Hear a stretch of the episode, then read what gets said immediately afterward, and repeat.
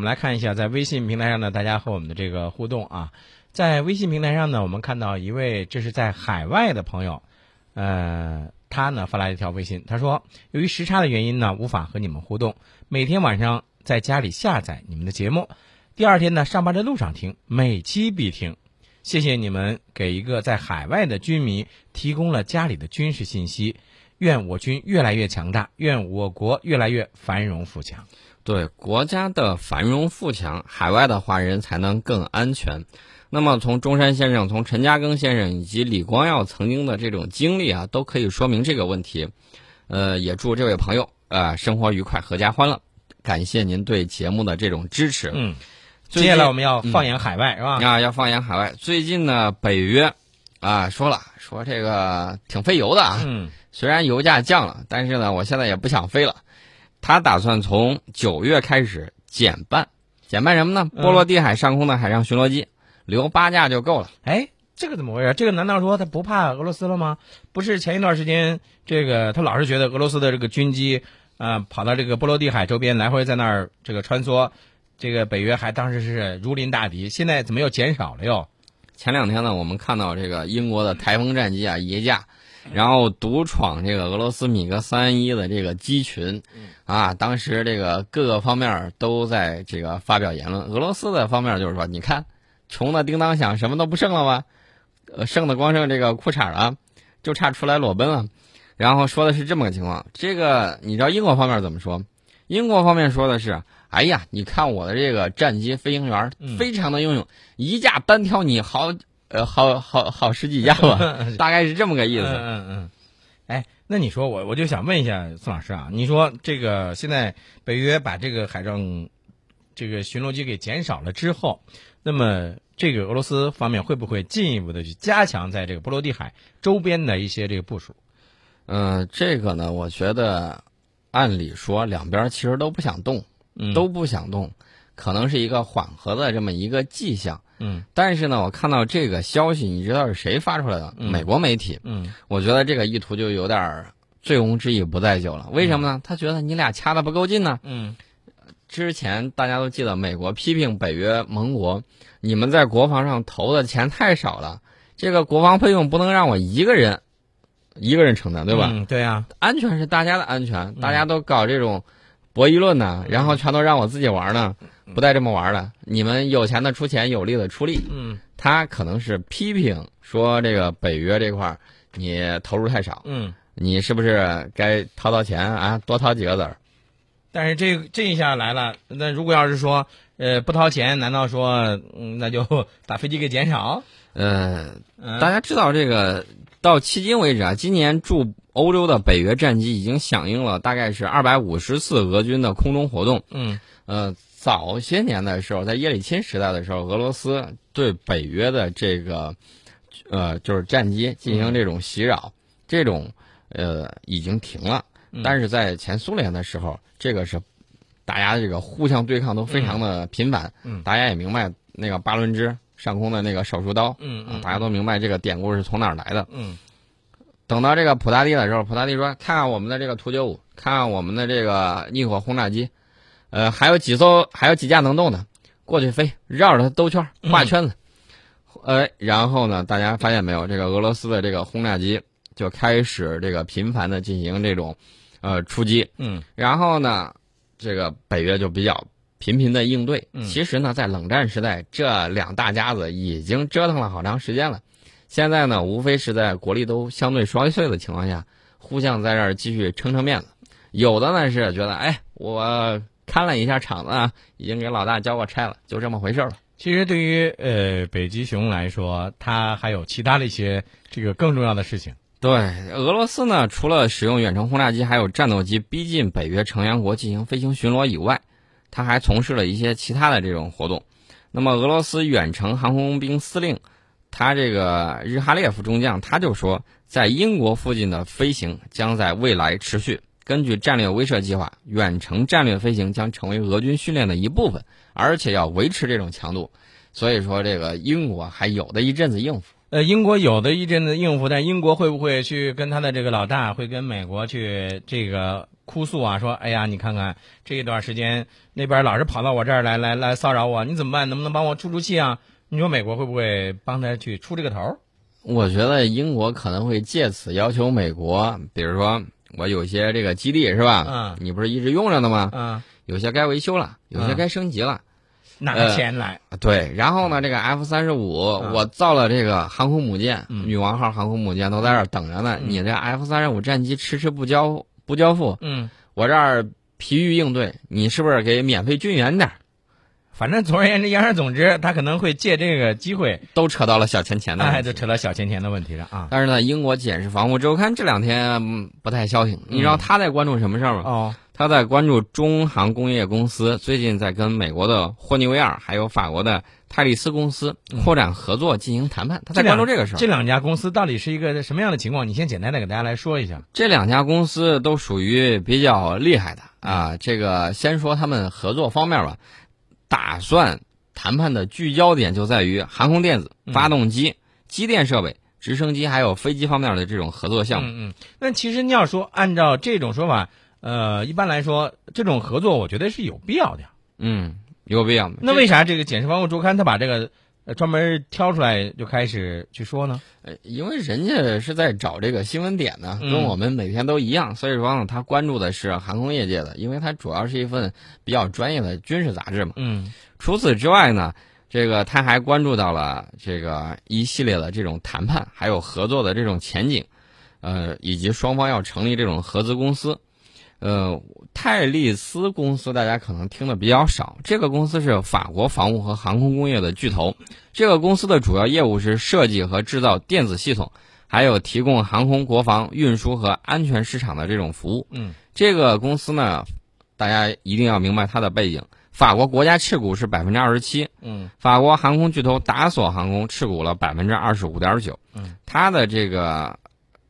门口啊，公司门口有一个雕塑小羚羊直升机，这个不是曾经是中国主力反坦克直升机吗？啊，对，我们曾经进口过一些。嗯嗯。呃，除此之外呢，民用领域也有很多的技术合作，比如说这个部分地铁线路的这个信号系统，还有售票系统。嗯。此外呢，它在机载娱乐系统方面跟我们也有合作。嗯。因为大家都知道全球化了嘛，这个东西呢，只要你有相应的技术啊，他觉得可以跟你合作，他就会降低成本搞这个事情。所以你觉得就是你刚才你在讲了这么多时候，我就在想哈，这个加强这种合作，比如说像这个民用的一些民用机采取的这些合作的方式啊，嗯，那么这些呢，应该说呃，会不会在西方有些国家他们看来会成为眼中钉、肉中刺？有的还真的会，有的是眼馋，有的是眼红，对，有的就是直接就是吐口水，就是这么个情况。刚才我们说到这个法国泰利斯公司，其实呢，美国的这个霍尼韦尔公司呢，它主要是生产电子消费品，嗯，以及工程技术服务，还有这个航空航天系统，它是以这个为主的一个跨国公司，嗯，而且呢，它的这个很多重要产品呢，跟我们也有合作，比如说 K 八。K 八教练机上就运用了它相关的一些设备，嗯，而且我们很多民用机型也采用了它这个公司生产的电子设备。应该说，我觉得像这种民用的合作、技术的合作，也有利于航空业的发展，对吧？对，也希望不会被某些西方媒体的人给呃加以利用吧。嗯嗯，刚才你说到了说这个全球公共产品这种供应，嗯，呃，全球公全球这种公共产品供应商呢？二战之后有一个大角色，有个大的谁呢？美国。对呀。但是呢，现在他一家独大的日子显然是已经一去不复返了。嗯。那么给大家举个例子，过去曾经坐落在美国东海岸一带的世界经济中心，现在向东偏移了五千公里。大家都知道到哪儿了？嗯。世界陷入许多困境，需要全球协作来解决。其实现在没有说任何一个国家。它能够独自的去承担像全球气候变化呀、网络安全呐，或者是世界性流行病问题，对吧？啊，当年呢，新加坡已故总理李光耀曾经告诉这个写那个《软实力》那个作者约瑟夫奈，嗯啊，他就告诉他说，呃，美国会永远领先于中国。嗯，这个约瑟夫奈还真信了。我觉得你要真信他的话，说不定人家也是账户局的。哎，其实啊，我觉得是这样的，就是美国，你说他。是不是拥有世界上最强的军队啊？这个不说啊，毋庸置疑。毋庸置疑啊。那你说他的这个科技实力和经济实力怎么样啊？也行，也还可以，嗯对吧？但是你要是说美国说我什么事都我说了算，我是世界警察，我来维护世界的这个秩序，那对不起，啊，很多国家都不认同，在你实力强大的时候，他可能捏着鼻子，哎呀，听你的就听你的吧，对，受点委屈就受点委屈。嗯问题是，当有另外一种新的话语权嗯出现的时候，你这种当世界警察的这种可能心，态是吧？大家可能就不太认可。比如说，嗯我们经济不错，对吧？然后我们不断推动包括亚投行在内的整体这种发展战略。嗯呃，我们的叙事基调呢是跟它不一样的。比如说，我们说我们做的还还远不够好，嗯因为我们知道我们还有很大的改进空间。但起码我们理解这种发展经济的这种难处，而且呢，就算是我们没有摸对门道，或者说他更谈不上引导你们的，我们嗯不会干这种事情。就是我们能够体会到这种每个国家想要发展，啊、以及遇到发展时候的这种困惑，能够体会到这种艰辛。而且呢，我们愿意在此基础上尽绵薄之力，能够帮助到你们。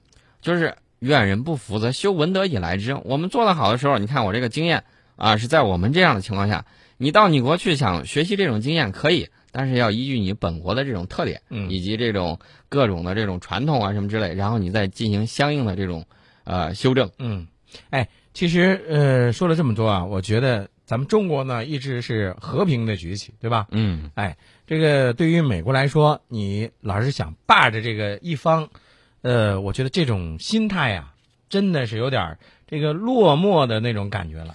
哎呀，尤其是最近一段，我在看美国的这个很多的表演的时候，我很郁，呃，我我自个儿都觉得很有点不你你是可思议。替他觉得有点儿呃不可思议是吧？对，一会儿呢，他说：“哎呀，我这个克里说了，嗯说的我们不选边不站队对对对，啊，就是这么么个情况。然后美国太平洋舰队司令那个斯威夫特就说：“我还会派这个舰队过去的，嗯，这有点像那个灰太狼说的那句话是吧？我还会回来的。”对对对，然后呢，我看到最近美国一个议员呢，国会议员，嗯你知道说什么？说放心吧，我们一定会派部队，要怎样怎样。但是他就不跟你说，你敢不敢进十二海里之内，嗯不说这话。呃，我跟你说啊，这有的时候你记住这个怎么说？那个那个叫什么？呃，people taker 是吧？啊，欲加之罪，何患无辞？嗯 你是刚才说的这个纸老虎，这个非常有意思。嗯这个美国国会议员还没完，他说我不光说把那个斯威夫特说的灰太狼那个话，我还会回来的。说了，说了之后，你知道还说啥？嗯说中国在这儿造这个人工岛啊，嗯没有什么用处，嗯抵不上航空母舰什么之类的。啊，对，既然没有用处，又不威胁，你害怕什么？你还要重返这个南海？你这不是自己打自己脸吗？美国国会议员去打美国太平洋舰队司令的脸我跟你说，这是他们经常会做的事儿，也经常做惯了的事儿。啊！这个上嘴唇一碰着天，下嘴唇一碰着这地，脸去哪儿了是吧？脸去哪儿了不知道 啊！嗯无论什么情况，我们对美国还有它的地区伙伴这种所谓这种航行自由言论，都予以了回应，而且我们告诉他了，我们的外长王毅专门跟他们说，南中国海的航行自由对中国来说同样非常重要，而且南中国海的这个局势总体是稳定的，并不存在发生重大冲突的这种可能。但是有一些国家，哎，有一些周边的一些小的国家，他呢就是巴不得希望啊，中美之间呢有一场冲突，他好从中渔翁得利你比如说日本。啊。日本八竿子跟南海都打不着。日本外相你知道在说什么？说这个所有的这个人造岛礁都不能产生合法权益。嗯你是自己打自己脸呢？那冲之鸟礁是怎么回事啊？日本把冲之鸟这个这个岛礁建成人工岛，然后呢还跑到联合国说，嗯哎，周围这一片给我划二百海里的这个专属经济区吧。嗯嗯嗯国际社会普遍质疑，你这是闹哪一出啊？日本在评论之别人之前，能不能先照照镜子，看看自己穿裤子了没有？哎呀，我跟你说，你你你这些老是揭人家的短，人家说打人不打脸，骂人不揭短，你怎么老这样啊？为什么这样？因为你不这样的话，他就有复辟军国主义的这种倾向。啊，我们这是为他好。我们要给他当头一棒啊，啊当头棒喝，让他明白什么是正义的。对，得让他明白过来这个劲儿。没错，呃，那么美国海军呢，一点都没消停，在干嘛呢？在研发新型的远程反舰导弹，嗯，在谋划着怎么在战争之中，哎，这碰见对手了，是不是把他军舰弄沉呢？你说你说他没事老是弄点这，你你有本事你发展发展你美国国内的经济呗，你减少减少你美国的这个国内工人的失业率呗，对吧？还有你那些美国经常发生的那些骚乱，美国发生的那些枪击黑人事件导致的这个呃紧急状态，你减少你这些事儿呗，你没事儿你老是弄这，其实呢，我早都想说了，被军工复合体绑架了之后就这个样子。嗯美国福克森事件周年纪念日发生冲突，至少有一个人受伤。嗯那个接着第二天，美国密苏里州圣路易斯县的行政长官史蒂夫嗯·斯滕格就宣布说，该市实行紧急状态，动不动就实行紧急状态。你这是防贼呢，还是防人呢？哼。